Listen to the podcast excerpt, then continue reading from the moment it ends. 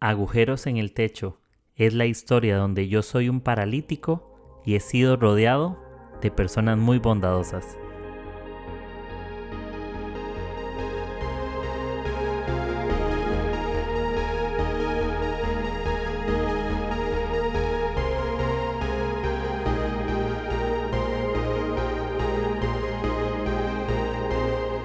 Hola a todos y les doy la bienvenida una vez más a este podcast.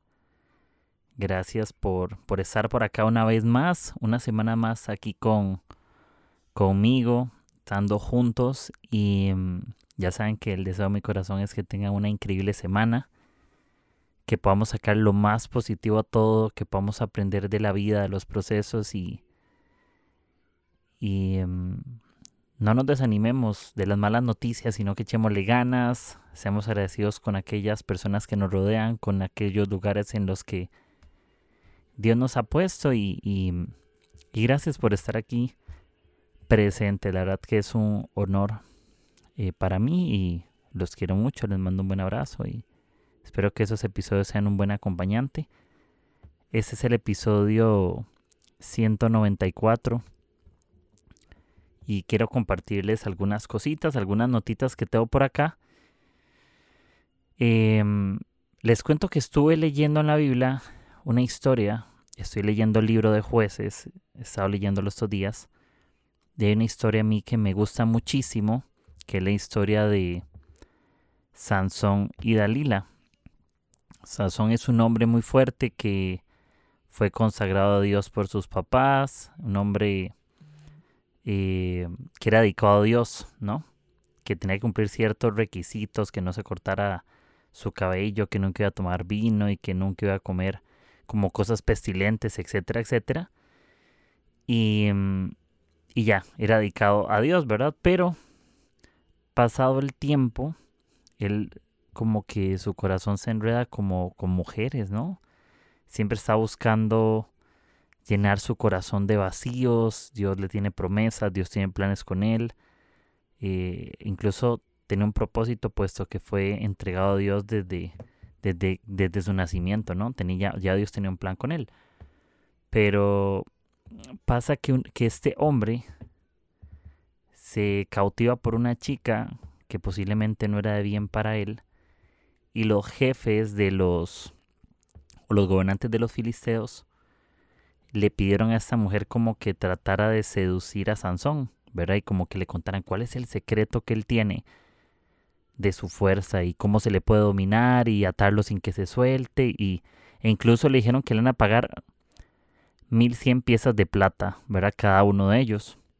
Y, a continuación dice como Dalila le dijo a Sansón, dime por favor qué te hace tan fuerte y con qué podrían amarrarte sin que te liberes. Y Sansón respondió. Y la historia empieza en que él, él responde cómo se le puede atar. Entonces pasa una circunstancia y se da cuenta que era mentira, que Sansón podía librarse de esa situación. Por segunda vez le pregunta a Lila a Sansón cómo, te, se te puede como atrapar o amarrar. Y él le responde y le hizo hasta tres veces. Y luego en jueces capítulo 16 del verso 15 al 19 en la Nueva Biblia de las Américas le leo esto de forma textual. Y dice, así que ella le dijo, ¿cómo puedes decir te quiero cuando tu corazón no está conmigo? Me has engañado tres veces y no me has declarado dónde reside tu gran fuerza. Y como ella le presionaba diariamente con sus palabras y le premiaba, su alma se angustió hasta la muerte. Él le reveló pues todo lo que había en su corazón diciéndole, Nunca ha pasado navaja sobre mi cabeza, pues he sido nazareo para Dios desde el vientre de mi madre. Si me cortan el cabello, mi fuerza me dejará y me debilitaré y seré como cualquier otro hombre. Viendo a Dalila que él le había declarado todo lo que había en su corazón, mandó llamar a los príncipes de los filisteos y dijo, Venga una vez más, porque él me ha declarado todo lo que hay en su corazón.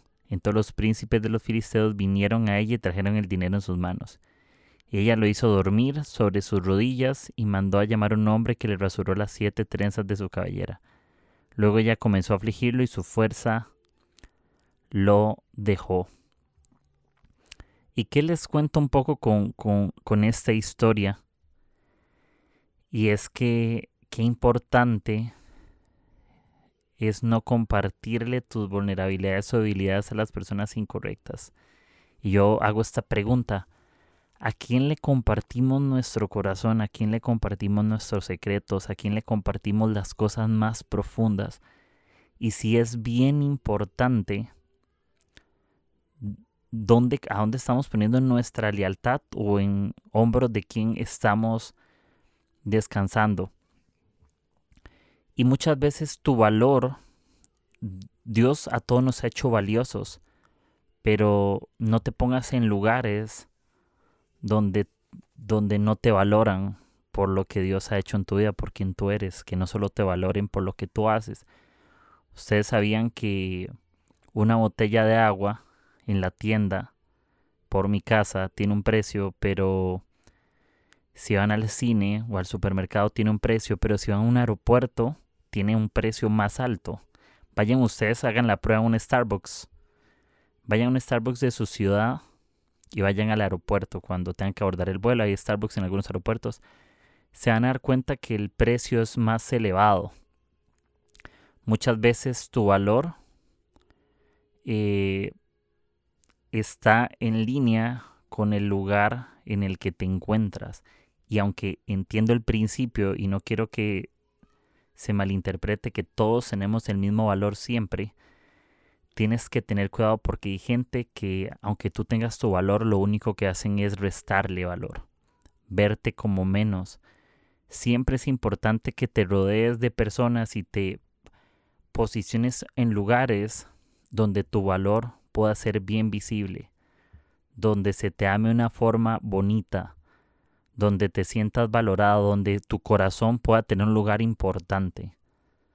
¿Ya? Y eso es bien importante, eso que le estoy compartiendo, porque dentro de esos versos dice, como ella le presionaba diariamente con sus palabras y le premiaba, su alma se angustió hasta la muerte.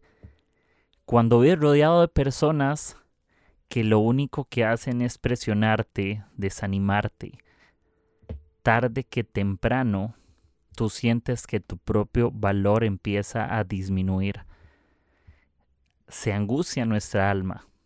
Gente que ve en angustia muchas veces no solamente es por cómo se sienten ellos mismos, sino por el lugar en el que los rodea. Y muchas veces tu situación va a cambiar cuando tú cambies de lugar.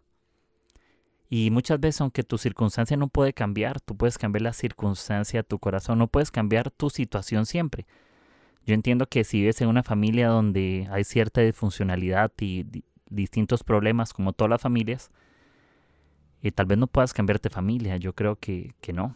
Pero sí puedes cuidar tu corazón y puedes posicionar tu corazón en diferentes situaciones donde tu valor no se reste. Es importante evitar ciertas conversaciones es importante llegar a acuerdos, es importante escoger tus batallas, es importante mirar a la persona que tenemos al lado si es realmente confiable. Yo estoy seguro de que Dalila estaba persuadiendo a Sansón.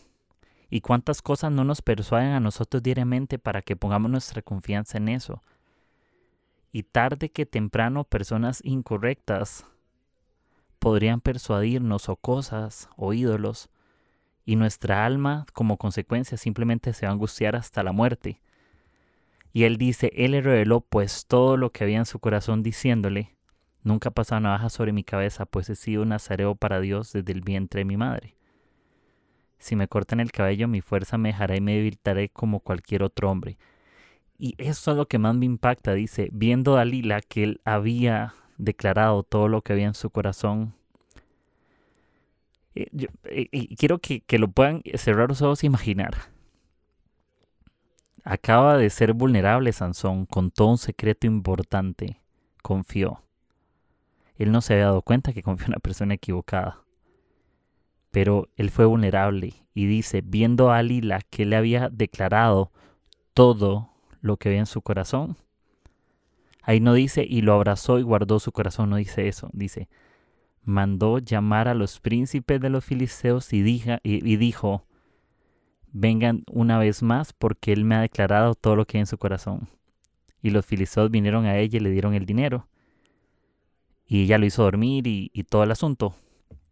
Y hay versos más adelante que no los voy a leer textualmente, pero les cuento al final. Les eh, capturan a Sansón, le sacan los ojos, lo esclavizan, digamos, y, y el asunto es que él como que en su ya hecho de muerte al puro final, en el lugar donde lo tiene recluido como en una gran mansión, una gran casa, por decir así.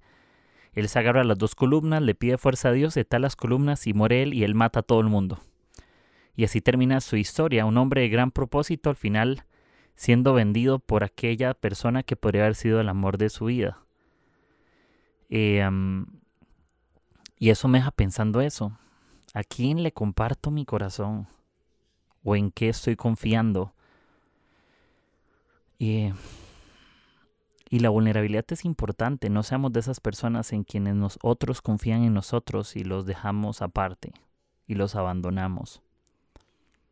Que nuestra lealtad del corazón no sea dividida. Y yo creo que nosotros podemos aprender a escoger lo que nos rodea de una forma correcta, sea el entorno, personas, lugares, conversaciones, situaciones. Y podemos vivir con un corazón que sepa diferenciar esas cosas cuando el enfoque de tu vida sea agradar a Dios. Creo que cuando dejamos de ser leales a Dios, vamos a ser leales a alguien más. Vamos a ser leales a nuestros propios intereses.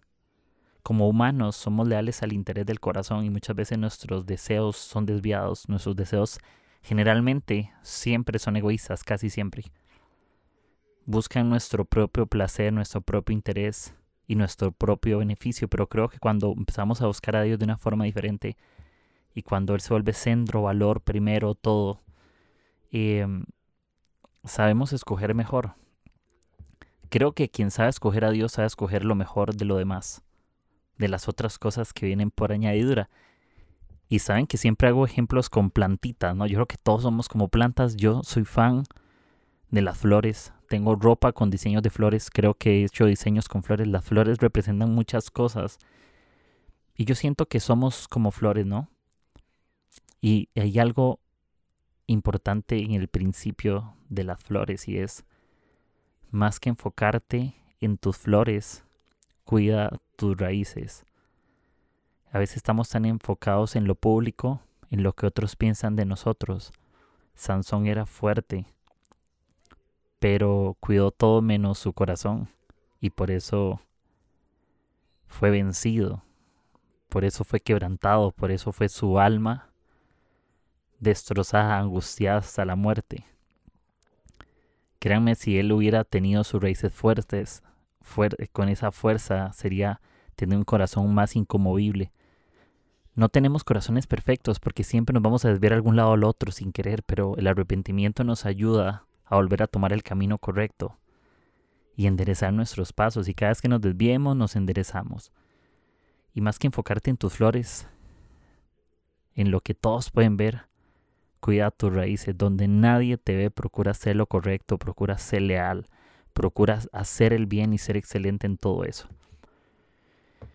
Y sí, yo entiendo que muchas veces cuando nos hemos acostumbrado a no hacer las cosas bien y no asumir responsabilidad, nuestro propio corazón y nuestro propio espíritu se oxida. Nuestro propio corazón empieza a oxidarse y el óxido cuesta mucho que se quite.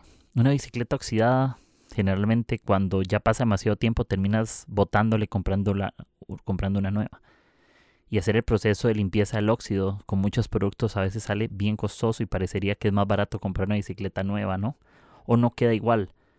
Pero la buena noticia, lo más bonito de eso es que podemos desoxidar nuestro, nuestra alma, nuestro corazón en oración, conversando bien, donde estamos solos, de verdad hacer oraciones y tener frases, recordatorios personales de las promesas de Dios y de quién soy yo y de lo que yo puedo ser porque creo que cuando yo tengo presente el recordatorio de las promesas de Dios, puedo vencer mis temores, Dios puede ayudar en mis debilidades, puedo ser sostenido en medio de la prueba, puedo ir hacia adelante.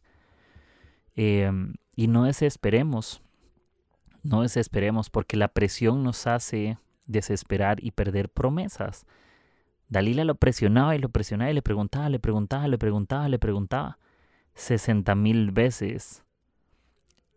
Y con engaños. ¿Cómo puedes decir te quiero cuando tu corazón no está conmigo? Y les voy a decir una cosa. No sé si era cierto. Me parece que su corazón sí estaba más con ella que con Dios. Al final. Porque vendió su corazón. Parece que le vendió su alma al diablo, literal. Vendió su, su propósito a alguien más que lo vendió a él, ¿no? Y, y así nos dicen las cosas. ¿Cómo puedes decir que me quieres? Pero ¿por qué no haces esto por mí? Y vendemos nuestra integridad por necesidad.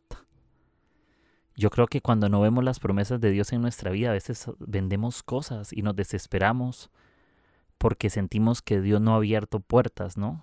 Y hacemos a hasta lo malo porque nos desesperamos, pero qué bonito aprender eso y es que hasta que Dios abra la puerta, podemos alabarlo en el pasillo. Hasta que Dios abra la puerta, yo quiero ser fiel en el proceso. Hasta que yo vea su recompensa, hasta que yo vea su mano más cerca, aun cuando su mano está lejos, quiero alabar en el pasillo. Quiero ser un portero en la casa de Dios, como David decía. Prefiero eh, como mil, eh, no me acuerdo el versículo textualmente, pero prefiero mil años en tu casa, o no, algo así decía, prefiero estar en tu casa que mil fuera de ellos. Un día en tu casa, perdón, que mil fuera de ellos. Justamente es eso. Prefiero ser un portero en la casa de Dios, prefiero ser el que cuida el patio, el que está afuera, no importa. Con tal de estar en el pasillo suficientemente importante para alabarte y agradecerte. Em, y yo creo que hay una diferencia entre contentarnos y conformarnos. Porque ambas parece que tenemos las mismas cosas. Sansón tenía muchas posibilidades, muchas cosas, muchas oportunidades, ¿no? Parecería que es escogido por Dios, elegido. Pero creo que el contentamiento nos enseña a ser agradecidos. Pero el conformismo nos enseña a que nunca es suficiente, pero de una forma negativa, a estar lleno de quejas, a no ir adelante, a no luchar por las promesas. Y em, creo que ser el contentamiento nos enseña que hay más de parte de Dios, pero que en el proceso de ver más, lo alabas en el pasillo, hasta que Dios abra la puerta, ¿no? Y si tú en esta vida te pones como prioridad, y ponerte como prioridad no me refiero a ser egoísta y que no importan los demás, tú ser prioridad significa que la lealtad que tú tienes a Dios es una lealtad que tú no vendes y no se negocia. Ir a agradar a Dios es nuestra, nuestro principio, es nuestra dirección. Es lo más valioso, más que cualquier persona, relación, cosa que nos rodea. Creo que si te pones como prioridad tienes que prepararte y estar listo para despedir muchas cosas en tu vida. Porque no todo es bienvenido cuando te pones como prioridad para buscar a Dios. Y más que arder rápido, lo más importante es que podamos arder durante un tiempo o durante el tiempo. Em, hacer lo correcto no necesita siempre motivación, necesita disciplina. La motivación es algo que arde rápido. Yo ocupo, voy a hacer esto y, y si no lo hago ya me voy. Ya no soy fiel, ya no hago las cosas bien. Pero cuando tienes disciplina aprendes a permanecer siendo fiel aunque no veas las promesas al instante, aunque no veas todo lo que quieres. Porque entiendes que es un proceso y no vendes lo bueno que hay en ti. Y, y sí, ser más visible te va a hacer más vulnerable para las críticas. Y normal. No nos sintamos presionados como Dalila. Presiona, presiona, presiona y molesta, molesta, molesta. Y confiamos nuestro corazón al mundo en cosas que no debemos. El mundo es cero confiable, no es poco confiable. Y no hablo del mundo, no hablo de la gente, hablo de las cosas del mundo. El mundo es poco confiable, el diablo es cero confiable. Cuidado donde ponemos nuestra confianza porque podríamos terminar vendiéndole nuestra, alma al diablo. Y no culpemos otras cosas, hacemos responsables de nuestras decisiones y no estemos buscando culpables. Muchas veces culpamos al viento cuando nosotros fuimos quienes abrimos la ventana. A veces el problema soy yo. No tengo que buscar culpables. A veces el problema no son otros, soy yo, es mi carácter, mi falta dominio propio. Y necesito buscar a Dios y ser humilde y, e ir hacia adelante. Y crecer. Pero para crecer necesito encontrar un lugar seguro donde yo pueda confiar mis vulnerabilidades, mis debilidades. No, importa qué tan fuerte nos creamos, porque a veces la presión podría ser que caigamos. La presión podría ser que fallemos, que nos desviemos. Nadie es perfecto, ni en la iglesia, ni en el trabajo, ni en ningún lado. Pero siendo imperfectos, Dios nos ama, Dios nos escogió y nos llenó de propósito. Y nos dio oportunidad para ser mejores. Y les dejo esto, ¿verdad? ¿Dónde pones tu corazón? ¿En dónde estás confiando? Creo que cuando confiamos en Dios nunca vamos a ser avergonzados ni decepcionados. Dios nunca decepciona. Nunca. Nunca. Cuidado con la presión de las cosas. Cuidado donde ponemos nuestra vida. Dónde estamos, sobre la roca, sobre la arena, yo no lo sé. Cada quien lo sabe. Pero es importante eso. ¿Quién está en el trono de, de tu corazón?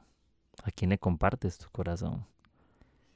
Cuidado con revelar todo tu corazón a las personas que no debes.